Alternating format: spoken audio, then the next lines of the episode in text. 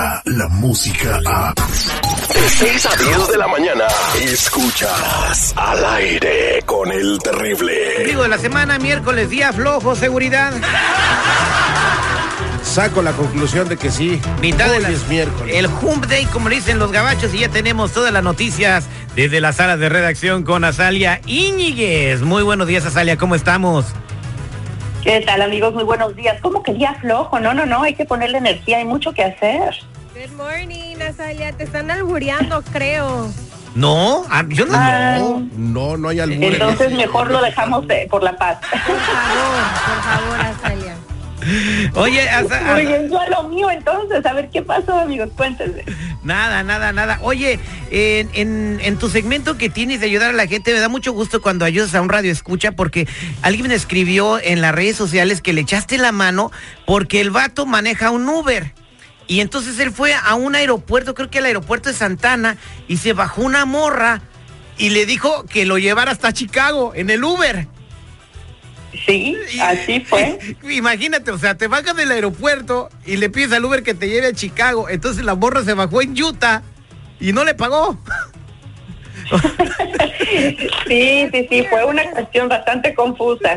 Pero ¿Por qué no se paga automáticamente cuando eres Uber? Este, tienes que tener tu tarjeta de banco ya conectada para poder pagar a ¿Quién sabe qué Uber. pasó? Porque Claro. él habló a Telemundo, responde para que le echaran la mano y sí le echaron la mano para que le pagaran esa lana. Qué Pero qué raro, yo creo que es uno de los casos más raros de, de Uber que han salido, ¿no? Que te pegan en un aeropuerto, en, Sí. que te lleven a través del país, ¿no? Sí, la verdad es que el conductor es pero dijo, bueno, al cliente lo que pida. Y él se informó primero, por supuesto, antes de decirle que sí con Uber y le dijeron que lo hiciera, pero a la hora de la hora, la aplicación que ellos tienen en su teléfono, como dices, Marlene, no funcionó bien y se apagó a medio camino porque pasan por ciertas montañas donde no hay señal y entonces después no le querían reponer el dinero después de haber manejado millas y millas por horas, pero logramos que se corrigiera ese error, Qué afortunadamente. padre, porque en un viaje hiciste un montón de lana. ¿Cuánto, cuánto era? ¿No sabes? No, Sí, sí, sí, conviene. ¿Cuánto dinero es lo que era que como nos- 700 dólares. Me dijo, nos mandaron, poquito. no, fíjate, nos mandaron un, un, este, un mensaje para darnos las gracias. Pero ahora sí vámonos a la información. Y los que no están muy contentos son las personas que están siendo discriminadas eh, eh, o que fueron discriminadas en las autopistas del estado de California supuestamente con operativos de drogas, Azalia. Así es, en los últimos cinco años, del 2012 al 2017, para ser eh, más exactos, el diario LA Times realizó una investigación a fondo y descubrió entre sus resultados que 70% de los conductores habían detenido un equipo de cuatro sheriffs que trabajan justamente tratando de detectar drogas eh, que van en camino por la carretera 5. 70% de las personas que detuvieron eran latinos, entonces están argumentando que ahí hay algo raro, que hay eh, perfil racial y esto pues está causando gran polémica porque evidentemente el que se estén registrando automóviles personas de una raza cualquiera que sea contra otras personas, pues levanta, levanta la voz de alerta. El sheriff dice que va a investigar la situación, que su equipo es altamente productivo, que en esta temporada que han estado haciendo este tipo de operativos han detenido pues gran cantidad de drogas que han ido pasando, cocaína, marihuana, dinero en efectivo, eh, y han realizado miles, eh, más de mil arrestos.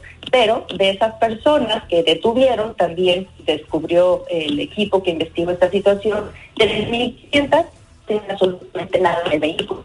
Así que eso quiere decir que también estaban haciendo detenciones excesivas, al menos de acuerdo a los resultados. Esto se está investigando, pero la preocupación también es que la comunidad latina se sienta pues no protegida de igual forma por las autoridades, algo que se ha intentado por mucho tiempo de, de, pues de deshacerse de esa percepción para que la gente pueda acercarse a la policía cuando es necesario denunciar, Y que, etcétera. y que no le tengan miedo. Un detalle pequeño, mi querida Salia. Creo que hay- algo está pasando mal eh, con el teléfono de tu señal.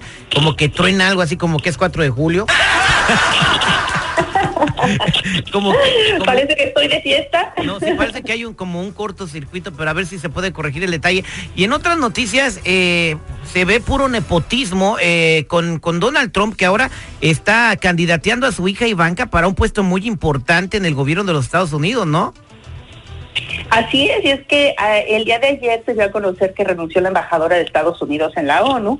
Nikki Haley presentó justamente su renuncia y en este sentido el mandatario posteriormente dijo que la gente sabe que Ivanka sería como dinamita en ese puesto. Fueron sus palabras exactas. La palabra, las palabras del presidente, pues a la prensa justamente sugiriendo que Ivanka podría reemplazar a la embajadora de Estados Unidos en las Naciones Unidas Claro, después aclaró que eso no quiere decir que él la seleccionaría, porque pues la gente querría acusarle de nepotismo, obviamente, de darle preferencia a un pariente, en este caso a su hija. Eh, entre tanto dijo que, sí, ¿verdad? dijo que él está considerando a varias personas para el puesto, entre ellas una ex consejera suya, pero sí saltó, saltó luego, luego la, la gente diciendo, a ver, ¿cómo está eso? Oye, pero eh, el mismo día de ayer, después de que Donald Trump dijo, eh, hizo esa mención, Ivanka le dijo, ¿sabes qué? No, I'm sorry, yo no estoy capacitada para ese tipo de puestos.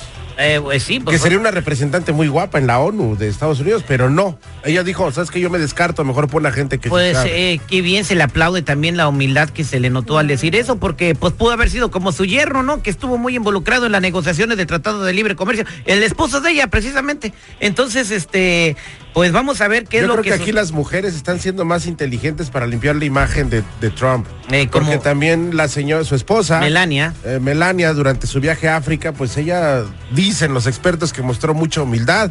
El que la regó fue Trump al decir que hizo un trabajo inigualable allá durante su gira. Va a estar interesante esta entrevista de la First Lady que le van a hacer, que va a salir este viernes, donde le habla de las infidelidades, de la chamarra que que, que traía una vez. Que no le este, importaba, ¿no? Cuando, fue Exacto, entonces eso va a ser interesante ver esa entrevista porque dicen que habla de todo. En fin, pues felicidades a Ivanka Trump y también a Melania que hizo un trabajo excelente allá en África en su viaje y también a Salia por ayudar al conductor de Uber y a mucha gente más que está hablando en Telemundo Responde. ¿Cómo se pueden comunicar contigo, Azalia? Pues ya saben que tienen que tener ese teléfono a la mano, es el 866-269-6199. Recibimos centenares de llamadas todas las semanas, les agradecemos muchísimo que confíen en nosotros y ahí estamos trabajando bien duro para tratar de ayudarles uno por uno. Muchas gracias, Azalia, nos escuchamos el día de mañana y recuerden, Noticiero Telemundo todos los días desde las 12 del mediodía. ¿Qué viene en los espectáculos, Marlene Quinto? En los espectáculos, Chiquis Rivera, ¿quién revela quién es el amor de su vida Da, pues Lorenzo Méndez. Descarga la música a. Escuchas al aire con el terrible. De 6 a 10 de la mañana.